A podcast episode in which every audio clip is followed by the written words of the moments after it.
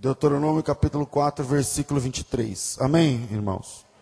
Diz assim o texto: Guardai-vos de vos esquecer da aliança que o Senhor, vosso Deus, fez convosco, fazendo alguma imagem de escultura, figura de alguma coisa que o Senhor, vosso Deus, proibiu. Pois o Senhor teu Deus é fogo que consome, é Deus zeloso. Aleluia. Quando gerardes filhos e netos, e envelhecerdes na terra que vos corromperdes, ou melhor, envelhecerdes na terra, se vos corromperdes, fabricando alguma imagem de escultura, figura de alguma coisa, fazendo assim mal aos olhos do Senhor, provocando-o a ira, tomo hoje por testemunhas contra vós o céu e a terra, que depressa sereis exterminados da face da terra, que atravessando o Jordão irás possuir. Não prolongareis os vossos dias na terra, antes sereis de todo destruídos. O Senhor vos espalhará entre os povos, e de vós restará um pequeno número entre as nações às quais o Senhor vos conduzirá. Ali servireis a deuses feitos por mãos humanas, de madeira, de pedra, que não veem, nem ouvem, nem comem, nem cheiram. Então Dali buscarás ao Senhor teu Deus, e o acharás quando o buscares de todo o teu coração e de toda a tua alma. Quando estiveres em angústia, e todas essas coisas te alcançarem, então nos últimos dias voltarás para o Senhor teu Deus e ouvirás a tua voz. Pois o Senhor teu Deus é Deus misericordioso. Aleluia. Não te desamparará, nem te destruirá, nem se esquecerá da aliança que jurou aos teus pais. Agora, pergunta aos tempos passados que te precederam, desde o dia em que Deus criou o homem sobre a face da terra, desde uma extremidade do céu à outra, Pergunta se jamais aconteceu coisa tão grande como esta, ou se jamais se ouviu falar de algo semelhante, ou se algum outro povo já ouviu a voz de Deus falando do meio do fogo, como tu ouviste. Se algum deles ouviu e ficou vivo, ou se um Deus já intentou tomar para si um povo do meio de outro povo, com provas, sinais, milagres, combate, com mão forte, com braço estendido, com grandes terrores, conforme tudo quanto o Senhor vosso Deus fez no Egito aos vossos olhos. A ti te foi mostrado para que soubesses que o Senhor é Deus e que nenhum outro há senão Ele. Desde os céus ele te fez ouvir a sua voz para te ensinar, e sobre a terra te mostrou o seu grande fogo, e ouviste as suas palavras do meio do fogo, porque amou os teus pais, e depois deles escolheu a tua descendência. Tirou-te do meio do Egito com a sua presença e com a sua grande força para desalojar de diante de ti nações maiores e mais poderosas do que tu e te introduzir naquela terra e dá-la em herança a ti, como hoje você vê. Portanto, reconhece hoje e medita em teu coração que só o Senhor é Deus em cima no céu e embaixo na terra nenhum outro Deus existe. Amém. Já disse aqui em outras oportunidades, o poder que existe na cultura. Uma cultura tem um poder espantosamente grande. Espantosamente grande. Quando eu falo de cultura, eu me refiro, por exemplo, a costumes, folclore, religião, manias, coisas que são culturais de um povo, que pertencem à cultura de um povo. É, vou tentar dar exemplos. É, os europeus, eles têm uma cultura diferente dos latinos, mas extremamente diferente. Os latinos, nós, latinos, nós somos pessoas mais quentes. Talvez tenha a ver com o clima realmente. Tem um estudo sobre isso, mas não é o assunto aqui. Mas nós somos de toque. E, e, e a gente pega na mão. E a gente beija as pessoas. E a gente abraça. E a gente anda abraçado, e a gente conversa, tem gente que conversa tocando nas pessoas, e rapaz, tem que te falar um negócio e tal, e aí tem uns que gostam, outros que não gostam. Isso na Europa não dá certo. Não dá certo. Eu não sei com quem eu estava falando dias atrás, não sei se a Vanessa vai me lembrar, se ela estava comigo nessa hora, não sei. Mas é, sobre aperto de mão. A pessoa, não lembro que país, mas da Europa, ele diz o seguinte: não, lá, acho que é Suíça. Lá você aperta a mão da pessoa só quando você conhece. Foi o Tasso, não sei se foi o Tasso, é, acho que foi. Acho que foi o Tasso. Aí, aí ele disse: você aperta a mão da pessoa só no dia que você conhece a pessoa. Como é seu nome? Fulano, ah, eu sou fulano e tal. No outro dia, se você vê a pessoa, você vai com a mão, ela fica olhando para você e fala, não está bom já uma vez. Né? Já dei a mão para esse cara uma vez, que ele quer de novo. Aí no outro dia de novo. E a gente não apenas dá a mão, mas a gente abraça todo dia e beija todo dia. Se vê mais de uma vez por dia, e abraça e beija. E pega na mão e toca e tal. Mas é uma questão cultural. É uma questão da cultura. Na Índia, se você sentar e cruzar a perna mostrando a sola do sapato, a minha é um pouco maior, né? Mostrar a sola do sapato é uma vergonha. É uma vergonha. Mas se a mulher andar com o seio de fora, não, aí tudo bem. Mas o sapato, aí você vê que é uma questão cultural. Que é uma questão cultural. Já falei aqui da cultura do Egito uma vez, não quero ser cansativo. Mas a verdade é que toda cultura, ela tem um poder de mexer com os, os valores da pessoa que está inserida naquela cultura. Né? É, eu vou começar deixando os três pontos, senão não vou conseguir terminar. Primeiro, todo cativeiro pode deformar o cativo. Todo cativeiro deforma o cativo. Se você se mudasse hoje, sei lá, para o nordeste do Brasil, aí é em Kennedy, você que é do ramo, para o nordeste do Brasil, em alguns meses o seu jeito de falar vai mudar. Em alguns meses. Se você se mudasse hoje para o sul do país, pode até ser que a sua fala não mude, se você já for velho, entende?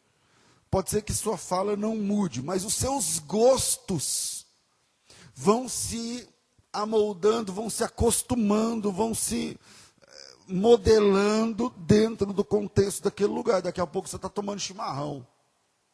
Eu, eu sou do Mato Grosso, eu tomo tereré. Alguém, alguém sabe? Alguém quem é que já tomou tereré? Ah, tem uma porção. Menos da metade, mas bastante. Quem toma sempre? É, dois. Mas tudo bem, a Mila já é das minhas, né? Então, eu tomo tereré. Eu não consigo tomar chimarrão, entende? Eu gosto do gosto. Eu gosto do gosto. Mas eu não tenho língua e boca para coisa muito quente, entende? Eu queimo a boca com café que a Vanessa acha que está frio. Então, eu não trabalho com chimarrão, porque a, a, a bomba, quando eu coloco, já queima a minha boca. E você sabe que. Quem toma chimarrão aqui? Um, dois, três, beleza. Você sabe que o chimarrão zero mesmo, ele, para saber se a água está boa, ele cospe nas costas do cachorro. Se arrancar o couro, é porque está mais tá chegando no ponto. Eu não dou conta. Eu não dou conta. Aí se você falar assim, o gosto. Falo, o gosto eu, eu curto, eu gosto. é bem saboroso, o sabor, enfim, o amargo tal. Mas eu vou no tereré mesmo, eu, eu nasci assim, cresci assim. Mas eu acho que se eu mudasse para o sul, uma vez eu, lá em Israel, não sei se o Vanessa estava nesse grupo, tinha um, eu não sei se esse grupo era do sul, não lembro o que era, mas o cara levou chimarrão para tomar todo dia. Você estava? Garrafa térmica, fervia água lá no hotel, lá naquelas, naquelas leiteiras de hotel que você põe na tomada, né? E aí, estava fervendo a água, ele colocava na garrafa térmica, fechava e ficava tomando chimarrão. É, lá no Monte das Bem-aventuranças, o cara tomando chimarrão. Aí os, os judeus ficavam olhando aqui, eu acho que fica pensando, te acha esse negócio de ferro que ele chupa e um mato verde dentro, um negócio. Enfim, é uma questão de cultura. Eu acho que se eu morasse lá no sul, com o passar dos meses, a minha boca ia assim, né? Eu ia tomando, queimava uma vez, outra, outra, até mudar. O que eu quero que falar aqui nesse primeiro ponto é que o lugar onde você vive tem fortes influências sobre o seu costume, sobre o seu jeito de ser gente. Eu acho que foi Jacques Rousseau, um filósofo político. Ele é suíço, mas ele é, ele é franco-suíço, sabe? Ele é um dos ícones do iluminismo, mais para o lado da política, porque ele é filósofo, mas ele também era político. Ele dizia aquela frase que todo mundo conhece, que o homem é produto do meio. Ou seja, o meio que você vive pode mudar o seu jeito de ser. Significa que nós absorvemos tudo ao nosso redor. Agora pensa nos hebreus. Os hebreus ficaram mais de 400 anos no Egito. Pensa na repercussão. 400 anos depois, eles chegaram em 75 pessoas, e 400 anos depois eram perto de 2 milhões. Alguns falam mais de 2 milhões, menos de 2 milhões na conta bíblica. São 600 mil homens, fora mulheres e crianças, como gosta o James. E aí, é, dois, é, 400 anos, mais de 400, acho 430 anos depois, qual é o resultado? Hebreus por fora, egípcios por dentro. 400 anos depois, a fala, a língua materna deles era o egípcio e não o hebraico. 430 anos depois, imagina, você se muda hoje para a China. Ah, pronto, a Larissa, se ela, ela casou, se ela tiver um filho lá, a língua mãe vai ser qual? O inglês. E português, ele vai falar português igual os americanos falam. Brasil, porque eu queria. Ah, por quê? Porque a, o ambiente influencia a pessoa. 430 anos depois, eles falavam a língua dos egípcios, eles gostavam das comidas dos egípcios, eles conheciam a cultura dos egípcios, sabiam o nome dos deuses egípcios. Tem um estudo que a semana egípcia tinha 10 dias. Então imagina, eles viviam no tempo dos egípcios, no, jeito, no, no sistema de cômputo de tempo egípcio. Eles, eles comemoravam, descansavam nos feriados do Egito. Eles conheciam a cultura do Egito, as piadas do Egito, o, o esporte do Egito, a, os medos do Egito, as historinhas para dormir do Egito, tudo do Egito. Em 400 anos, e é bastante tempo, eles eram hebreus por fora. Você olha na cara, é cara de hebreu. Esses dias eu fui com a Vanessa comprar um sei lá o que para a empresa. E o cara chinês, né? Eu fiquei olhando. Aí eu falei para ele, ó, você tal, tá, Ele falou, não, eu sou brasileiro. Eu falei, mas com essa cara? Ele falou, não, é que os meus pais vieram para o Brasil e eu nasci já aqui. Mas ele é um chinês funcionando. Você olha para a cara dele, você fala, meu, esse cara não é daqui. Porque mãe e pai da China. Acho que China, não é? E aí eu, mas falando português igual a mim, normalmente e tal. E aí eu falei, se você sabe o chinês? Ele falou assim, então, eu sei o chinês porque na minha casa meu pai obrigava a falar chinês dentro de casa. Então eu aprendi o português normalmente, mas dentro de casa tinha que falar chinês. E aí ele, eu, o, produto que eu queria não tinha naquela loja, mas ele tinha outra, alguma coisa, ele chamou no telefone e falou tudo em chinês, né? Aquele jeito, não sei o que e tal. E aí, quando ele desligou, eu falei: ah, você não falou nada com a pessoa, né? Isso aí, eh, você não está falando nada, a pessoa não está entendendo, só para mentir, para fingir que você está indo pegar a peça. Aí ele falou: não, é porque eu falo mesmo e tal. Então, a, a, 400 anos depois, hebreus por fora, egípcios por dentro. Por fora, cara de hebreu. Esse cara, ele é chinês pelo lado de fora e brasileiro pelo lado de dentro. Torce para o Corinthians, gosta de não sei o que, come as nossas comidas e tal. E a gente precisa tomar muito cuidado com isso. Que tipo de pessoa o meio que eu convivo está me tornando? Que tipo de gente o meio que eu participo, que você participa, está te fazendo ser? Está te fazendo ser. Você pode amar a Deus, ser batizado nas águas, falar em línguas estranhas, ser um estudioso da Bíblia, ser uma pregadora do Evangelho, ser um missionário, ser o que você quiser. Se você se afastar e começar a andar, vamos pensar assim: com quem fala palavrão? Em pouco tempo, você vai estar coçando para falar o palavrão, ou falando já. Porque é um meio, o ambiente pode deixar você irreconhecível. Irreconhecível. Eu tenho um primo que mora na Alemanha há muitos anos. Muitos, tipo mais de 30 anos. E ele vem quando é velório, quando é alguma coisa. E aí a gente se vê, meu primo, tal, não sei o que lá. Mas você olha que você vê que ele não é mais daqui. O jeito dele não é mais, ele é mais alemão do que brasileiro outra cultura, outro jeito, outro toque, ele tenta, mas, mas não dá, está dentro dele. O ambiente pode transformar você para o bem ou para o mal, mas vai transformar, vai mudar. Veja a história do filho pródigo. Na casa do pai ele tinha tudo. Na casa do pai ele é um filho. Se ele, se ele sai da casa do pai para ir à farmácia, ao armazém, aos supermercados, a pessoa vai olhar e falar: esse é o fulano, filho do seu fulano, da fazenda aqui do lado. A Bíblia fala que era um, um pai que tinha uma fazenda.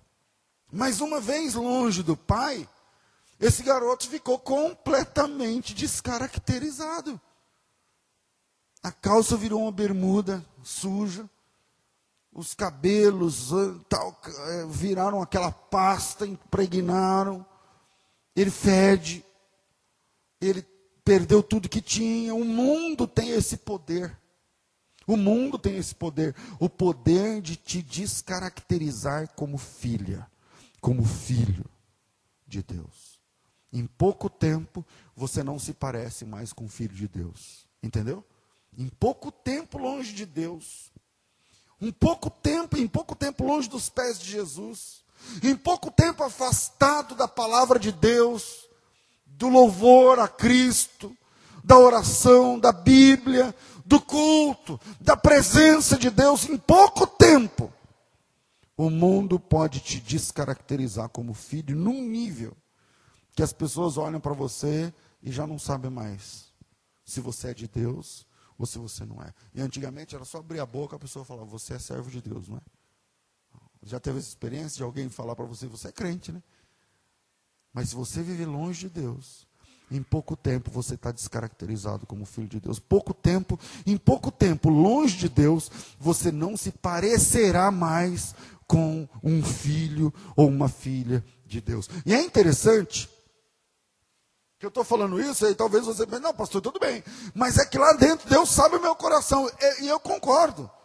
Eu concordo, interessante que lá dentro, lá no fundo, lá no íntimo, você sabe quem é o seu pai. Lá no íntimo você sabe a quem você deve glória, louvor, honra. Lá dentro você sabe de onde você veio, o que Deus fez. Você sente, você sabe, mas essa convicção não é mais evidente para quem convive perto de você. Lá dentro você sabe. Veja que é a distância que estamos do Pai que define a nossa caracterização como filho. É a distância que estamos do Pai, é diferente do, do relacionamento pai e filho aqui no nós. Eu estou falando de algo espiritual. Talvez Tem gente que nem está entendendo o que eu estou tentando falar. Mas meu filho é meu filho, tem minha cara, parece comigo, do meu jeito. Ele pode viajar e ficar uns seis meses no intercâmbio, sei lá o que, ele volta, é meu filho, é minha filha. Você olha e fala, ah, essa é a Camila, esse é o Júnior. Mas espiritualmente não funciona assim. Você longe de Deus seis meses, você longe de Deus meses, anos. Ninguém mais sabe quem é o teu pai espiritualmente. Ninguém mais sabe de onde você vem, o que você crê, o que você ama, o que você detesta, o que você respeita, o que você não respeita, o que você preza, o que você despreza. Ninguém mais sabe. A distância em que você está do Pai é que define a sua caracterização como filho ou não. Na casa do Pai, esse garoto é um filho, mas longe do Pai, ele está no chiqueiro. Longe do Pai em pouco tempo. A Bíblia diz que foi em pouco tempo. Esse menino se descaracterizou e terminou completamente perdido num chiqueiro cheio de porcos disputando a comida com os animais. Segundo, eu, eu vou precisar que você entenda com calma o que eu vou falar. A primeira libertação começa com Deus. A segunda começa com o cativo. Deixa eu tentar em mim fazer entender. Sabe quando você vai é, num lugar que a pessoa entende que você é um bom cliente? Eu tenho, por exemplo, algumas editoras que hoje nem tanto, mas algumas editoras que quando lançavam um livro teológico no Brasil, ou uma Bíblia, né? a Bíblia ainda, ainda funciona assim, mas ou quando se traduzia um bom livro para o português, até antes de traduzir, o pessoal da editora me chamava porque eu comprava muito, mas tipo muito, entendeu? É, não dá para falar aqui os números, eu nem eu sei, mas muito. Alguns títulos arrematava a, a obra inteira na editora, por conta do meu trabalho lá. E aí eles falavam o seguinte: olha, eu lancei, estamos lançando tal livro, vem aqui buscar um que é seu. E aí, a maioria dos livros, obras teológicas que eu tenho, eu não paguei nada. Porque eles tinham outros interesses, entendeu? E vão mudar, porque se ele falar que está bom, ele vai começar a comprar, e se ele começar a comprar, ele vai comprar bastante. Então é uma coisa que compensa. Se você tem, sei lá, uma loja de sei lá o quê, você sabe que fulano compra disso aqui em grande número, em grande volume, então compensa. Se você acredita que o produto é bom, você então dá um desses para ele de graça, porque você sabe que se funcionar, uh, o resto ele vai comprar e, vai, e no fim é lucro. Bom, o que, que isso tem a ver, pastor? Isso é uma prática de mercado, eu sei que funciona assim. Mas o que, que isso tem a ver? É, então eu vou precisar que você entenda primeiro com calma e depois analise o que eu vou falar. No, âmbito da libertação, a primeira é por conta da casa. A primeira libertação é Deus. Deus faz, você não faz nada. Deus entra e faz, e não depende. Veja, vamos pensar. O povo está lá no cativo no Egito, preso no Egito, escravo no Egito por mais de 400 anos. Agora veja como é interessante essa didática de Deus. Deus chama Moisés, não pergunta para ninguém, nem para Moisés.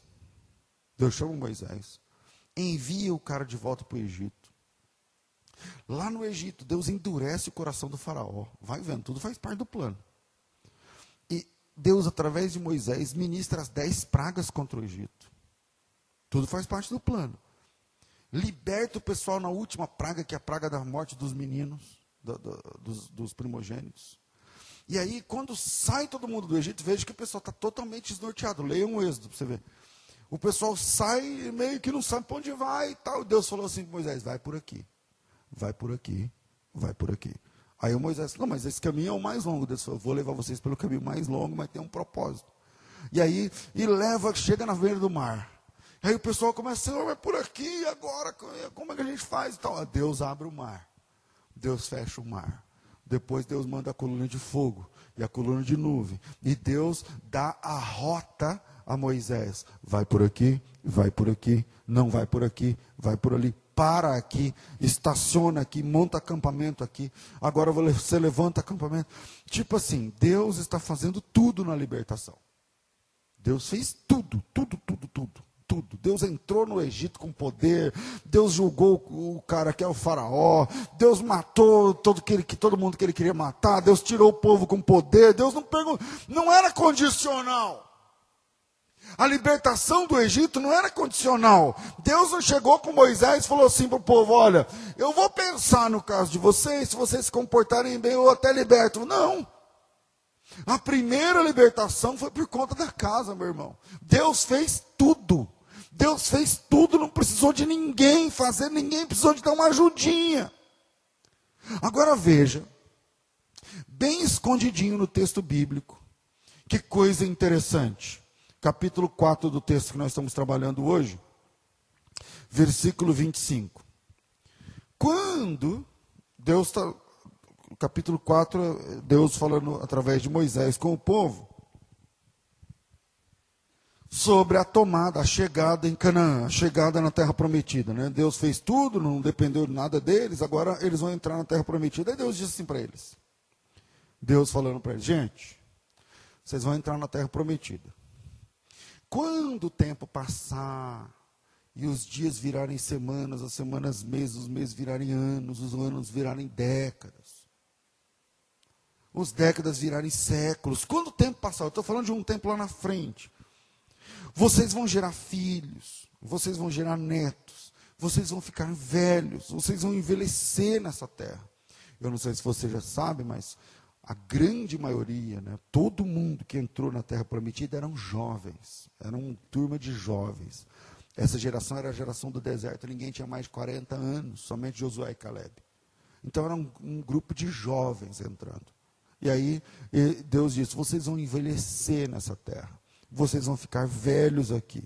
E vocês vão ter filhos, vocês, os filhos de vocês vão ter filhos e tal. E vai acontecer que os filhos de vocês, os netos de vocês vão se desviar. Porque não é a mesma coisa, não é de primeira mão, já é de segunda, já é de terceira, eles vão se desviar. E eles vão acabar fabricando deuses eles vão acabar, eles vão terminar fazendo imagem de escultura e tal. E aí o versículo 26, Deus diz assim: Eu juro, Deus, ele jura pelo céu e pela terra, nesse texto.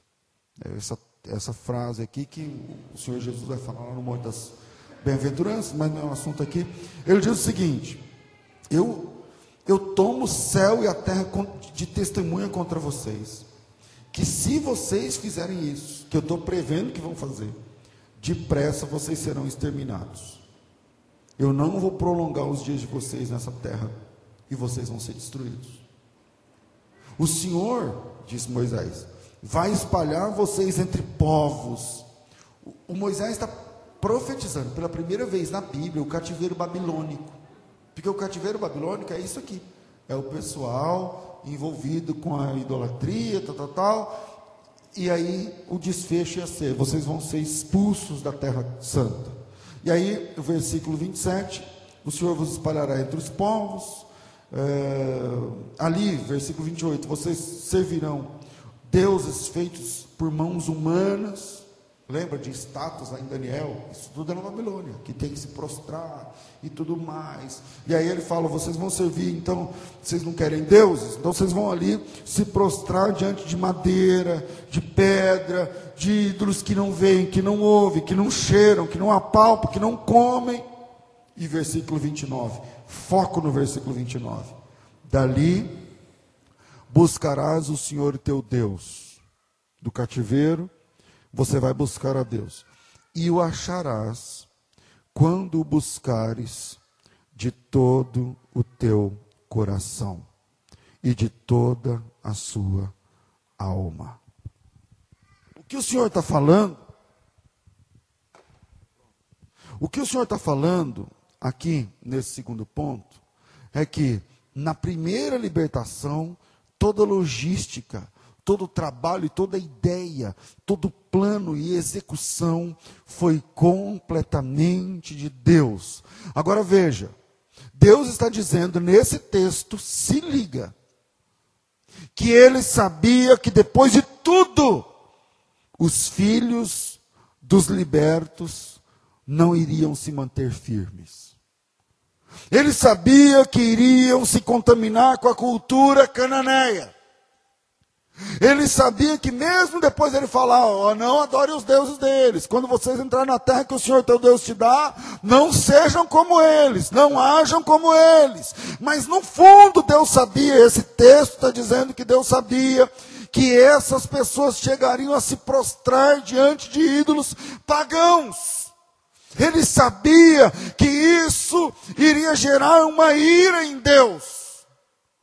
E por causa disso, eles virariam cativos de novo. Deus, em outras palavras, estava dizendo tudo que iria acontecer, algo como fazer essas contas aqui, 300 anos de juízes, 430 depois, de, olha, 750 anos antes, 750 anos antes, Deus estava dizendo tudo o que iria acontecer.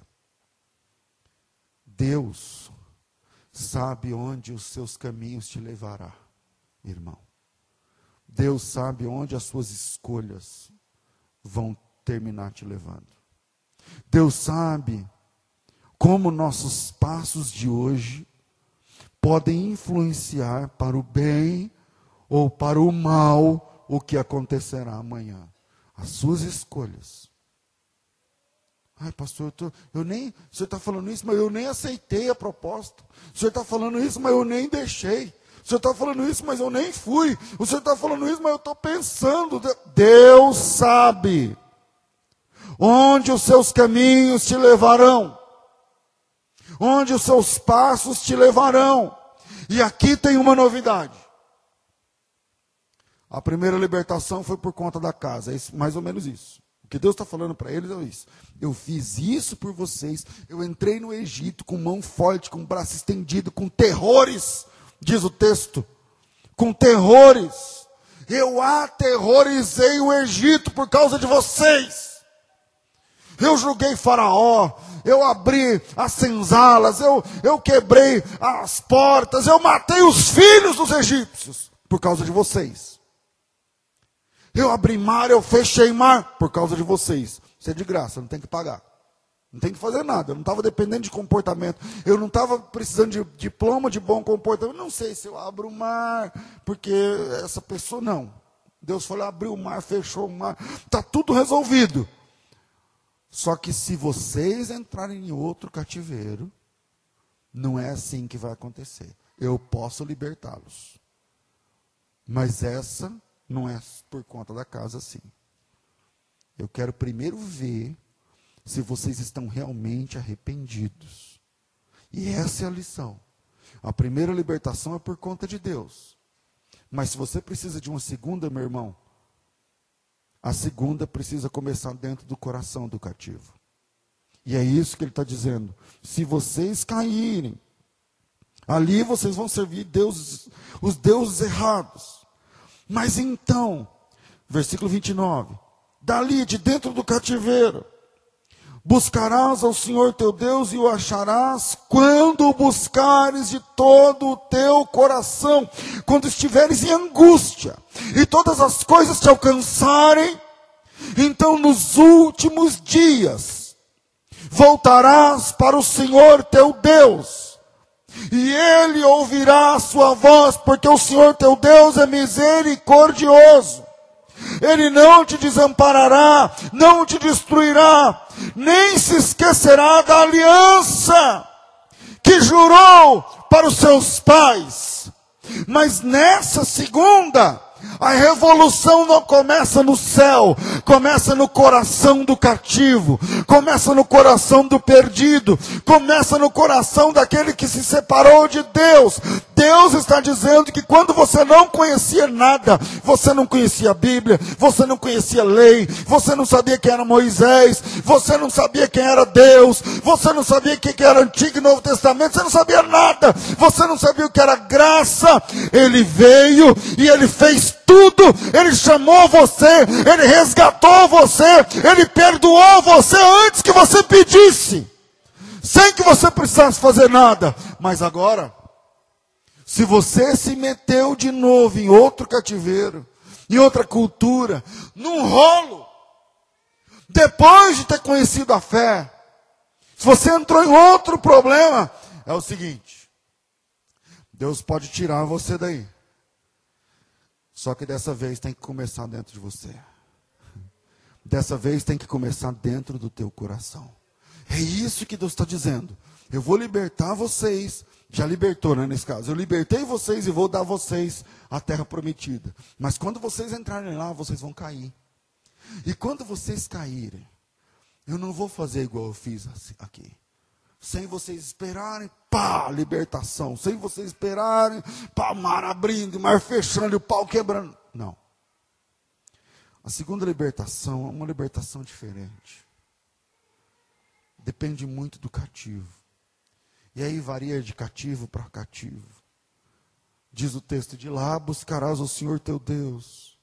Lá do cativeiro em dor, quando em angústia, na dor, vocês buscarem ao Senhor teu Deus, vocês podem encontrá-lo se o buscarem de todo o teu coração. Preste atenção. Se eu estou pregando hoje para alguém que já serviu a Deus, se você já adorou o nome do Senhor, se você já foi liberta uma vez, se você já foi liberto uma vez, se você já caminhou com Deus um tempo, se você já conhece a voz de Deus, se você já sentiu a presença de Deus, e por algum motivo que não me interessa, você se tornou cativo de novo, meu amigo, você precisa clamar. Você não é cruzar os braços, porque quando a gente foi evangelizado a primeira vez, a graça nos alcançou. Jesus Cristo que nos encontra, não é a gente que encontra Cristo. Ele disse isso. Não foram vocês que me escolheram, fui eu. Eu que fui até você.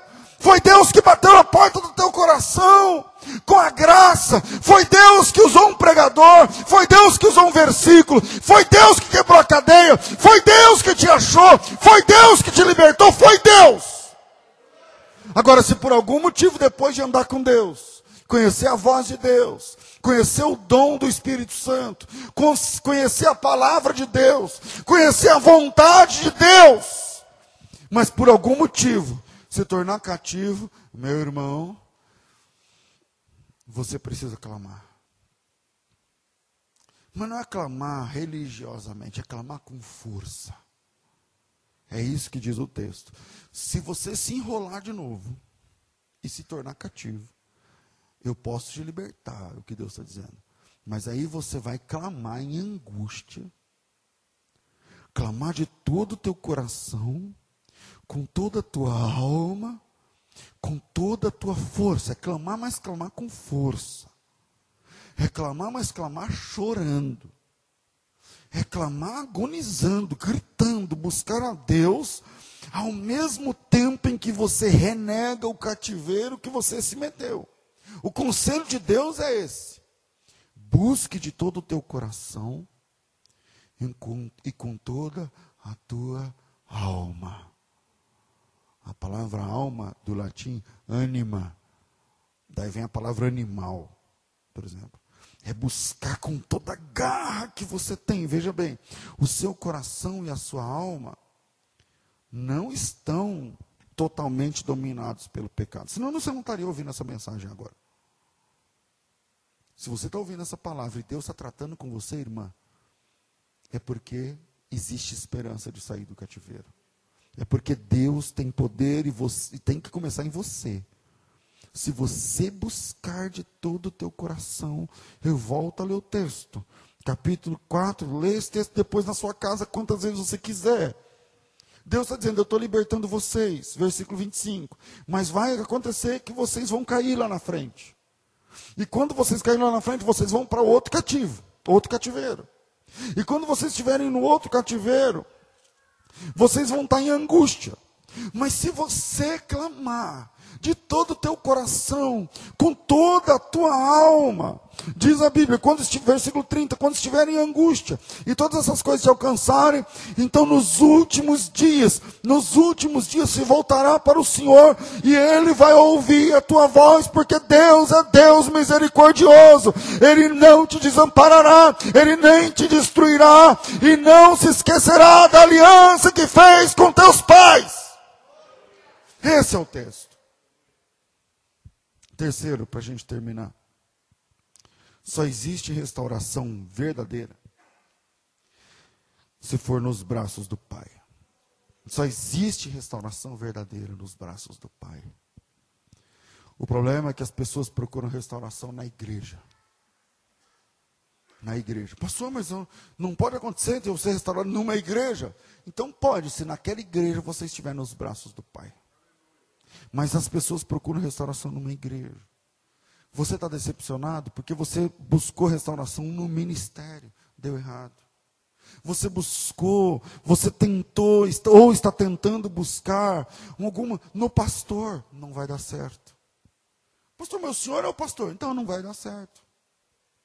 Porque se você tenta buscar no louvor, eu, eu entendo a sinceridade no coração das pessoas que buscam no louvor.